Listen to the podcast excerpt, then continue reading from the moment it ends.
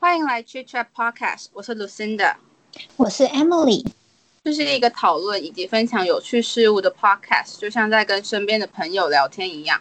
我们在不同的时区，也可以跟朋友轻松聊聊自己的想法，以以及表达自己对这些事情的感受。在每集节目的最后，我们会推荐一样用过、看过或者听过的好东西给大家。那我们开始吧。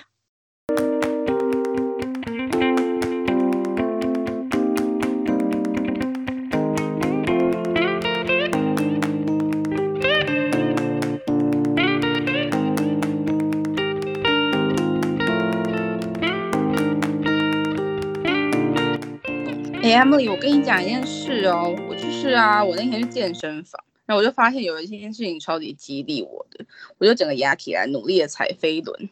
嗯，到底要不要讲啊？我觉得好像就是有点在讲别人坏话的感觉。就是虽然我觉得做每件事情都是为了自己，但是就是很难主动去很 motivated，怎么办？你到底要不要说呢？你干嘛要讲不讲啦？哦，好啦，反正就是那天呢，我就是骑飞轮，但我是自己练习的那种骑飞轮，不是上课的那一种。然后就是在整个健身房里面，就是那种开放空间，然后有一对情侣，他们就不知道他们是刚好相约第一天要来健身，还干嘛的，反正他们就拉起自己的衣服，然后一直照自己的肚子。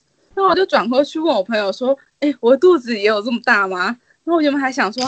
要不然我来回家好了，然后结果硬是多骑了好几手哎，然后晚上回家还想吃宵夜，结果我就不敢叫。我觉得人都是有比较心的啊，我承认对我来说，我真的很需要这种激励才会成长。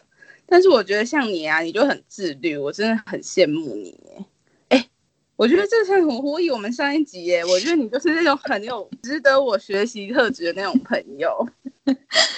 好，我真的是为了爱美。下了非常多功夫，那我们今天就来聊聊那些年为了爱美做过的事情好了。第一点也应该是大家最常听到减肥跟养生哦，因为我的体重巅峰是六十二公斤。先说明一下，我一百六十公分不到。哎，我这样讲会不会很讨厌啊？我觉得完全不会，因为其实真的蛮胖的，所以真的比例。所以真的比例起来，我算是现在的棉，就是流行的用语是棉花糖女孩。然后那时候从美国回来，发现原来亚洲女生都这么瘦小，然后加上亲戚的闲言闲语，才激起我想减肥的心。不然我还会一直活在自己的世界，说服自己哦，这不是胖，是健康。我觉得女生一辈子都在被体重的数字追着跑，其实蛮辛苦的。我们这边想分享几个相较起来比较无痛的方式，将减肥融入生活中，让你不知不觉身材小一号。不过，在尝试任何新的减肥法时，还是需要先咨询过专业的医师意见哦。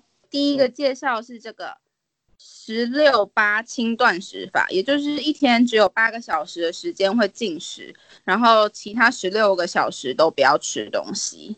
然后一开始会接触到这个方式，就是因为我本身就是很喜欢上网看一些无微博诶，我就很喜欢 Google 啊，然后我又念医学相关，就会觉得很有趣。有一次我发现这个方法，然后我还问了我营养师的朋友，然后简单来说，都是断食，就是让你不过度的压低饮食的摄取量，就是你规律的去有点像 control 你自己进食的时间，然后间歇断食就有分成很多种，有分成十六八。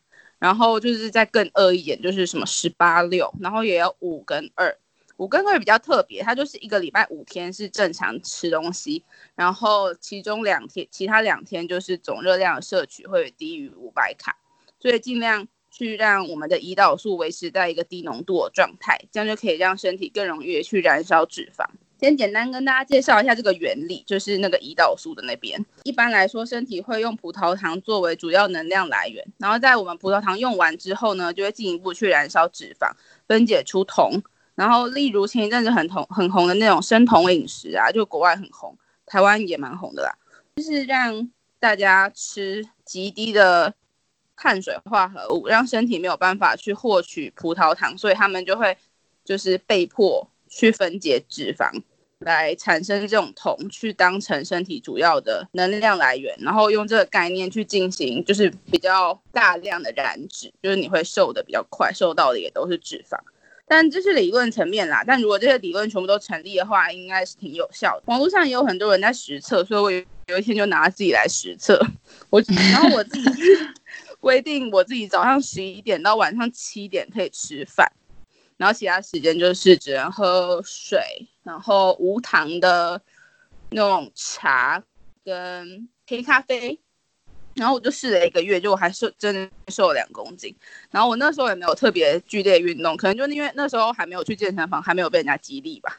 但是这个有一个很呃，有个小缺点，就是女生，我们女生就如果有时候早上没有吃东西，就会心情很不好。就我自己就是会有点。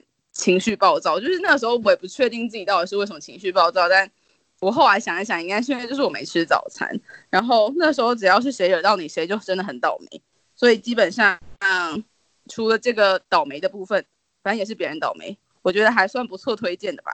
我记得 Emily 之前好像有说过，她有进行过什么十八六，反正她就是那种对自己很严格，然后做比较极端的人。对，因为我前阵子啊，因为防疫在家无聊。然后每天刷 Instagram 或者是朋友圈，大家都在分享食物，我就看到什么都买来吃，不夸张。我持续两个月之后，整个变超胖。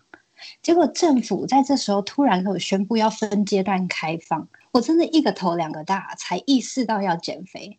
然后 Lucinda 就推荐我那个一八六哦 no 一一六八断食法，然后我就自作聪明，觉得哦不够，要来一个。十八六会不会瘦比较快？结果白天精神整个变很差，身体没有力气。然后在能吃东西的那六小时里，我就吃更多，因为很有压力，所以反而会让身体造成更大的负担。十八六实施了一周之后，宣告失败。我跟你说，大家不要做太极端，就差不多差不多就好。没错，所以这个故事告诉我们不要操之过急，结果得不偿失。再来就是没事敲胆经，呃，胆经是在大腿外侧的地方，就是我坐着办公的时候，我想到就会敲一敲。呃，这是最简单的瘦腿运动，还能促进全身代谢。呃，接下来是多喝水，尽量喝温水，因为喝水是可以激活代谢，排出毒素。如果想减肥的人，一天。喝水量必须是体重的五十倍。我举个例好了，像是假如体重是五十公斤的人，一天就要喝到两千五百 CC。个人是觉得白开水实在太难喝，所以我会加一片柠檬，做成柠檬水来喝。哎，我也都喝柠檬水，因为我觉得白开水要喝两三千，真的没办法，受不了。会觉得是是什么？不觉得吗？真的真的母汤，对，真的母汤。那我觉得现在真的很热，我觉得要坚持喝温水，我觉得就是一个很大挑战。但 anyway，反正就是爱漂亮，就还是会想要喝温水。啊，像我自己，我本身是因为我经痛的问题，就是我每个月都会超爆痛，然后所以我本来就不太敢吃冰的。然后就是今年吗？我不知道是今年还是。一直长久以来，大家都一直有在喝那种 ice coffee，我就看大家那种漂浮咖啡啊，什么四百次咖啡啊，然后看起来就是那种冰冰凉凉的，很好喝。我就尝试了大概有一个礼拜吧，然后我都喝冰咖啡，但我都有跟他说少冰，但少冰就是从超多冰变成没那么多冰，所以我就其实差不多。然后结果呢，我下个月受到教训嘞，我经痛痛到不行。我上个月就开始去健身房啊，然后因为经过那个就是喝了那个冰咖啡之后，我就发现我小腹变超大，很恐怖。Oh my god！真的吃冰真的是小腹会变大。小时候妈妈讲，然后都觉得真的吗？我才不信这样啊！现在就是觉得 OK OK，你说的都是。然后我觉得呢，大家就是夏天也尽量少吃冰的，但偶尔还是可以喝什么什么去冰奶茶，或是但是少吃冰的，除了可以减缓女生的生理痛，也可以减少小腹的产生。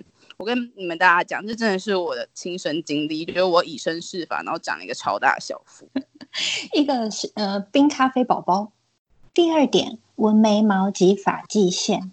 嗯，眉毛的部分，我跟 Emily 都有纹眉毛。应该说，他们现在有很多说法，什么秀眉、飘眉那类的，反正就是在眉毛上面看，让你看起来有眉毛。我可以跟大家简单分享一下这个感受跟对我生活带来的改变。然后我因为我小时候就是好像有一次穿长裙哦，就那种落地长裙，以为自己是公主的那种，然后我就撞到，就踩到裙子，然后忘记跌到什么上面，反正我就撞到眉毛，然后缝了十几针，所以我的右眉毛上面就是有一个蛮长的疤，然后就是那边因为它不会再长出眉毛，所以我那边的眉毛用眉笔也很难上色。然后我妈就是说什么运会不好啊，还是什么之类，反正就是一直想要让我那边长出东西。他之前还说你要不要去植发，哎，我超傻眼的。后来那时候我就想说，因为就前一两年才开始流行这种就是纹眉、秀眉、飘眉之类的，然后那时候我就很想说，要不然我要去用用看好了，就也跟个流行。然后原本以为我妈会不爽，然后结果后来我刚刚说我要去用的时候，她意外还蛮支持，还帮我付钱。然后 重点是我觉得。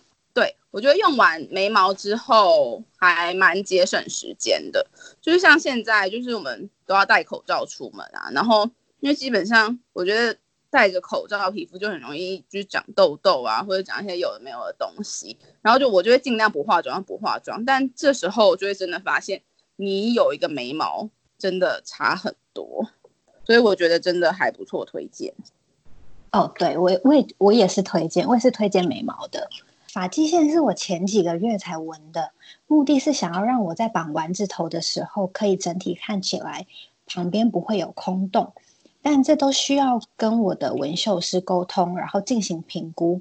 呃，第一次纹的之后，三个月内补色一次，看起来会比较完整。结果我很满意，身边我很多朋友我都有推荐他们，然后连我妈都被推坑，想去试试看。所以我觉得发际线嗯不错。对你跟那时候弄发际线的时候，大家还想说，嗯，我忘记那时候我们是去吃饭还是什么的，然后那个人不是还说，嗯，你你的那个什么美人尖很好看，然后你就跟他说，哦，这是假的，超好笑。对，他说你美人尖好明显哦，我说哦，对啊，因为是假的。对，很好笑哎。呃，接下来是皮肤保养的部分，你做了什么努力？皮肤保养哦。对，我会去做脸，但我没有，就是大大家都说要定期做脸，那有的时候那种就是做脸没那么好约，所以就是尽量的定期。但因为我觉得皮肤清洁很重要，就是我们一整天就是出门在外，然后累积下来就会有很多的脏污卡在你的毛孔里面啊，久了就会很可怕，可能长粉刺啊，或者是发炎长出痘痘之类的。然后有时候那种很烦的粉刺。你自己没有办法处理，就是也不是说什么哦，你擦个什么什么市面上号称可以去粉刺的一些东西就可以解决的。然后，但我觉得美容师他们都蛮厉害，他们就会用一些很神奇的角度去弄出那些粉刺，然后还不会有疤痕。然后，但如果没有做脸的习惯的话，我其实也还蛮推荐那种洗脸机的，就不是那种有刷毛的，是那种。就是细胶做的，那有些他们会标榜说他们是医用的细胶，那那种就是对身体，应该说对皮肤比较不会敏感，就是你不会说哦，因为可能你对细胶敏感之类，但医用的细胶就是他们有经过一些特殊的处理，然后他们那种细胶也比较好清洁，比较不会发霉，觉得很棒。嗯，哦，对，我想到我之前也做过一个东西叫水飞梭，我觉得很推荐哎，就水飞梭，如果你可能隔天要。结婚或者是要上台那种特别的场合的话，你做完水飞梭，你脸会变超级亮的。对，而且那个水飞梭好像是那种比较非侵入性的治疗，呃，不算治疗，就那种医美疗程。因为像 Emily 那种，就是她皮肤非常敏感，但她做完之后，她还是真的看起来像是你天生皮肤就是那么好。对对对，我觉得很推荐诶。就是如果你们在犹豫要不要做水飞梭，我觉得很推荐。对，然后接下来就是我的保养的部分，就是我都会一切从简，因为我的皮肤就像 Lucinda 说的很敏感，如果擦太厚或者擦到太复杂的保养品，会痛，然后会红，有时候还会痒。然后就在神农尝百草后，我现在。学会看保养品的成分，然后让保养简化到只用精华液跟乳液两个步骤，也不会造成肌肤太大的负担。在擦保养品的时候，我尽量轻拍到产品吸收，记得不要下手太重，容易造成肌肤拉扯，产生皱纹。哦，对，这里我想要那个就补充一小点，就是我上个礼拜还不知道哪一天，反正我就。看了一个因为像报道嘛，就是我那天才知道，就是你撕面膜要从下面往上撕的。我一直以为就是随便乱撕都可以。然后我看他们说从上面往下撕的话会长皱纹诶，我真的直接吓傻在那儿。哦，真的假的？我从来不知道诶。就年纪越大，真的越要注意这种皱纹的问题。So sad。呃，第四点，点痣 slash 医美镭射。说到这个点痣哦。这也是我乱 Google 发现的，然后有一天我就发现说什么每一个痣都有自己不同的意义，但他们好像有又分很多不同的流派，就看你自己信哪一个。有时候我也觉得自己很怪，就我自己做科学研究，但我又同时很信这些就是有的没的怪力乱神。然后只要脸上有多余的斑点，我就会觉得自己看起来好像会很衰。然后我记得那时候我去点痣的契机，好像是因为。我看了一个文章，说眼睛下面有痣会什么感情不顺，然后很爱哭什么之类，所以那个时候我就想说，哦，好啊，帮我去点痣啊。然后点完痣之后，就是其实它会有一小段的恢复时期，然后你要之后也要记得防晒，要不然它会反黑。然后除了点痣之外，我还会去打什么净肤镭射之类的。像我最近好像还也很红什么皮秒镭射，但我还没有试过，我目前只有打过净肤镭射。哦，对，我看到皮秒，我我不敢哎，我不太，我害怕它破坏了我的皮肤，我就自己无法再长回来了。对啊，我就觉得它好像有点太刺激嘛，我也不太确定啊，说不定其实很好，只是我还没有去深入的了解。所以大家要去做这些疗程之前，我觉得最好都是要自己先做一些功课，然后就是你才会有一些背景知识。然后那时候你去咨询或询问的时候，你才有一些可以跟他们讨论的地的地方。对，因为我那时候想要打皮秒的时候，我的咨询师建议我打一个东西叫 IPL，呃，彩冲光，然后是为了让我的脸颊红血丝可以消退，然后又不会太深层，因为 IPL 只打到皮下两层而已。我买的是三个月的疗程，每四周可以打一次。但是效果我真心觉得还好，真的还好，没有什么。我的红血丝还是在啊，然后我并没有觉得我的皮肤有得到什么太大的改善，所以呃，去想尝试的朋友，我建议可以把钱省下来，或者是可能要再买更久一点的疗程，要买六个月、九个月。其实我也不是很了解，但是。有兴趣的人可以去咨询看看，但是我自己本身打下来的感觉，我不是很推荐。第五点是定期做美甲及睫毛。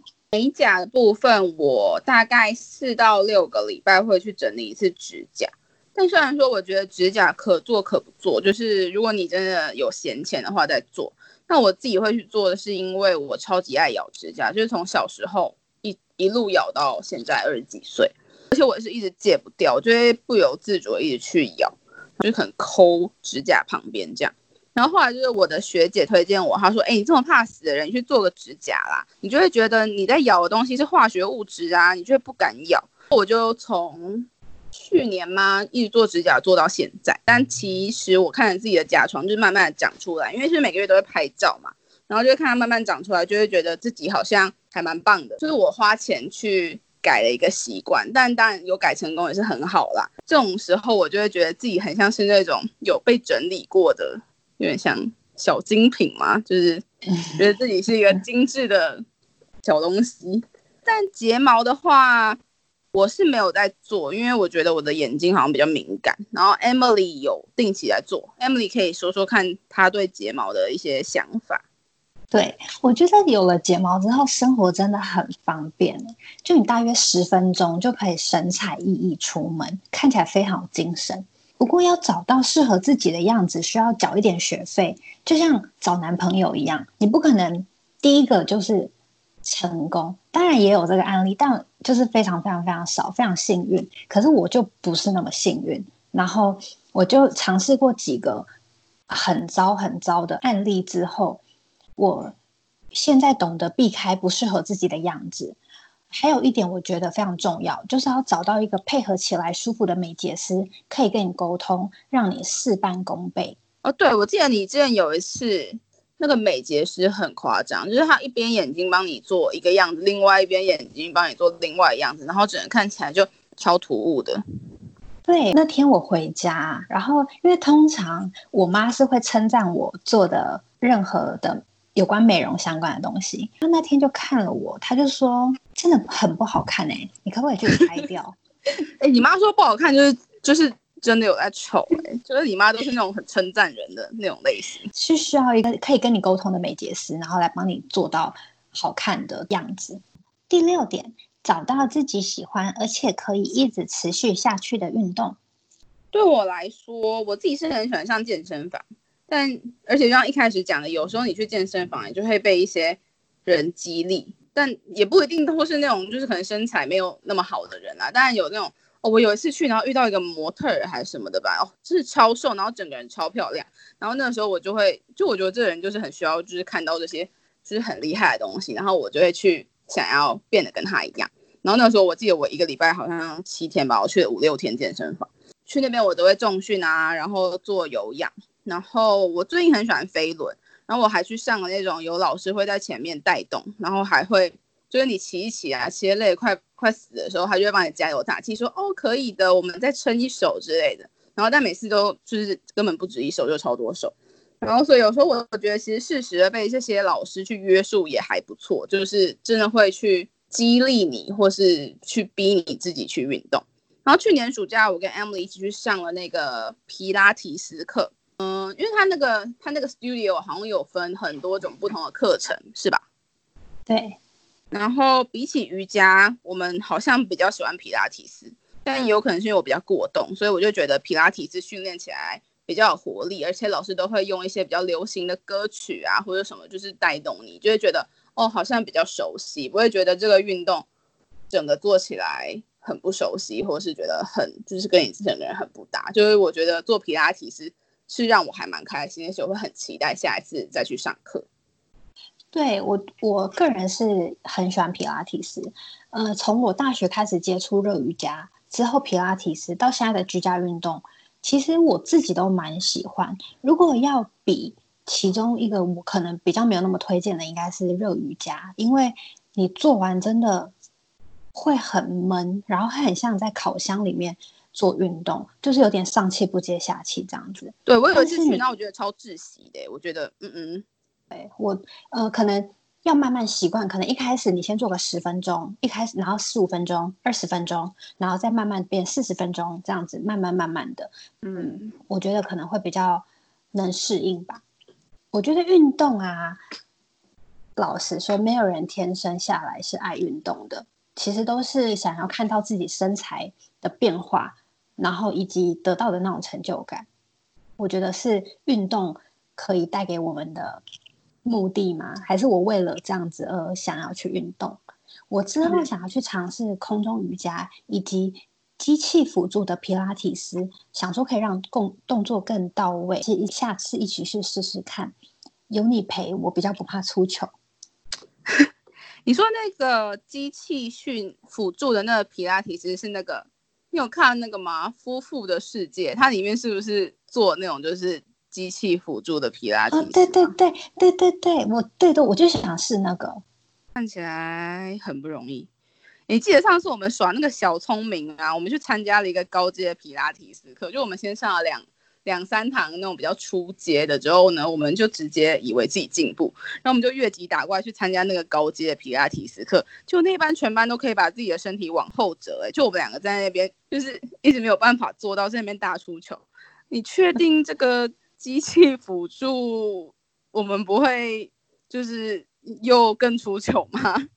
对，我记得每个人都可以把自己的身体折成一个 V。就只有我跟 Lucinda，我们两个是躺平在瑜伽垫上，我们直接放弃。而且我还记得那个课是刚开始，maybe 前十分钟吧，然后我们两个就是完全不行，真的很尴尬。超尴尬，而且那个我们还坐在一个那个叫什么摇滚区，然后那个老师就一直盯我们两个，然后就一直说哦你们可以做到，you can do it，然后我就觉得哦 no no no，I can't do it。对我直接我直接躺在上面说 I can I can，就是我不行，那真的超累的。嗯，对啊，我觉得大家真的是为了自己的身材都下足了功夫嘛。我觉得很多女孩子都会觉得自己。可能不够漂亮，当然我也会觉得自己不够漂亮啊，长得很普通，身材也普通，个性我我是没有觉得自己个性普通啦，但就觉得可能也会有人觉得自己个性普通，总之就会觉得自己可能走在路上的时候，就觉得自己是那种芸芸众生吗？就是跟大家都一样，好高级的成语哦。等一下，对啊，芸芸众生学一下，对，就觉得自己没有特别 outstanding，没有特别出众。然后，嗯，就是我们当然也不是在宣导说什么自己要就是接受自己就是这个样子，这种做自己之类的心灵鸡汤。因为我觉得大家应该也都听腻了吧，就是超多人都很很讲说什么，哦，反正你就是 be yourself 什么之类。但有时候你就是你知道要 be yourself，但是你就是还是会想要漂亮啊。就是我觉得追求漂亮这件事情都没有错，就是你每个人想要的东西本来就不一样。像我就是像我跟 Emily，我们两个就是。就是，就算我们知道，就是做自己会很漂亮，内在的漂亮，但是我们还是会想要外在也一起漂亮。就是也没有人说这样就不行啊。就是我觉得，就是你选一个你舒服的方式，然后去追求你自己想要的那种美，就还不错。嗯，对。而且我说真的，我觉得这个社会很现实，就是很多时候都是看第一印象来评论。有没有接下去的可能？嗯，我觉得就连那种啊，就是你知道那种考考雅思吗？我之前去上补习班，然后那个老师就说，如果你是女生，然后你考雅思，然后你又长得比较漂亮，穿的比较短，然后那就是因为他的那个 speaking session 是对真人的，然后就会有一个人在你前面，然后他可能就是第一印象看到你就是哇漂漂亮亮，穿穿的也好看，然后身材也好的女生，然后讲英文就会觉得。哇，你是不是讲的特别好？然后听说那种女生就会拿到特别高分，所以就是在意外表也是一件很重要的事吧。有需要的话，就是推荐大家女生们可以去考 IELTS。你这个什么政治不正确的话？因为我最近在网络上看到一个就是文章，就是说普通女孩逆袭成为美女的文章，透过生活小细节和习惯的养成，让自己由内而外越变越好。很多事情不是本质不佳，而是之前没有特别在意，多注意一些细节，会造成意想不到的改变。那么多生活习惯，也许不用特别全部尝试，但是挑几个可以持之以恒，一段日子后，绝对会发现自己的进步跟改变。希望大家可以一起活得漂漂亮亮。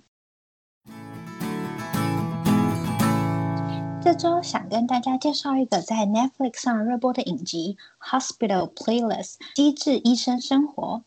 第一季共十二集，会知道这个是因为我妹妹强力推荐我。我的话是我弟疯狂推荐，就是每次我可能回家，他就说：“哎，你看了没？哎，姐，你看了没？”这样一直狂讲。但以下内容不会有剧透，请怕剧透的朋友安心的收听。故事简单来说，就是有五个多年好友，他们都是医生，在同个医院工作，然后以这个为背景，记录发生在各自身上的片段所组成的故事，其中蕴含人生的酸甜苦辣及看见人与人之间不同的景致。我很喜欢导演陈述事情的方式，有别于以往韩剧会把一件事情完整的交代过后再接到下一件事情。相反的，他把每件事情都切得很琐碎，又拼凑在一起，需要看到最后才会有哦，原来是这样子。然后，所以如果你一个不小心，可能快转就会 miss 掉一些细节。所以我觉得这是导演非常细腻的地方。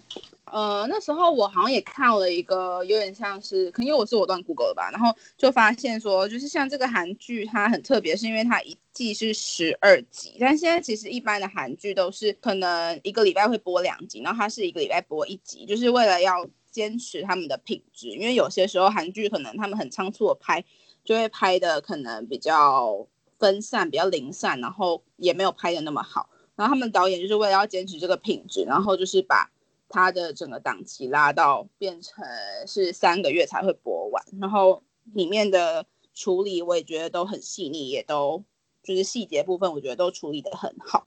这个戏它的剧本很贴近生活，然后就会让观众观众很有代入感，就会觉得好像是发生在自己日常生活的事情一样，就会觉得让人很有共鸣吧。我觉得这是这个作品，就是让人觉得很回味无穷，也会觉得很就人家暖心吗？然后，但它这个也就是虽然说它是医疗剧，但是它少了一些医疗剧会有的沉重的感觉。就是我还很无聊去查它里面做的那些病的解释啊，跟那些治疗是不是真的都是正确的。结果发现剧组其实真的有在用心，他们都没有乱写剧本，就他们的解释跟他们应对的，就是。对每件每个疾病做的治疗都是就是有凭有据的，然后他们很特别是他们在里面还组了一个乐团，是真的有很认真练习的，每一集都会有一首歌，然后也都非常好听。然后在现实生活中，那个女主角其实也是超会唱的那种舞台剧演员，然后她一开始还为了就是这个戏要假装自己不太会唱歌，然后就是在里面演出之后就越来越好听。这样我觉得剧真的很好看，然后。觉得很舒压吧，因为现在很多很多剧都会觉得哦，你看了压力很大，或者看了压力很沉重什么的。我觉得这个剧就是让你看了觉得就是很像在看别人的生活，我觉得很棒，很推荐。对我就是你看了，这是一部我觉得后坐力很强的剧，非常的适合你在吃饭的时候或者是无聊打发时间的时候可以看的一个轻松剧。希望大家都可以很享受这个剧，然后开心的看。如果你喜欢今天这集内容，也不要忘了到 Apple Podcast 给我们五星的留言。同时在 YouTube 也可以找到我们哦。YouTube 的链接以及今天介绍的影集会放在底下的资讯栏。希望大家有美好的一天。我是 Lucinda，我是 Emily，我们下集节目见，拜拜，拜拜。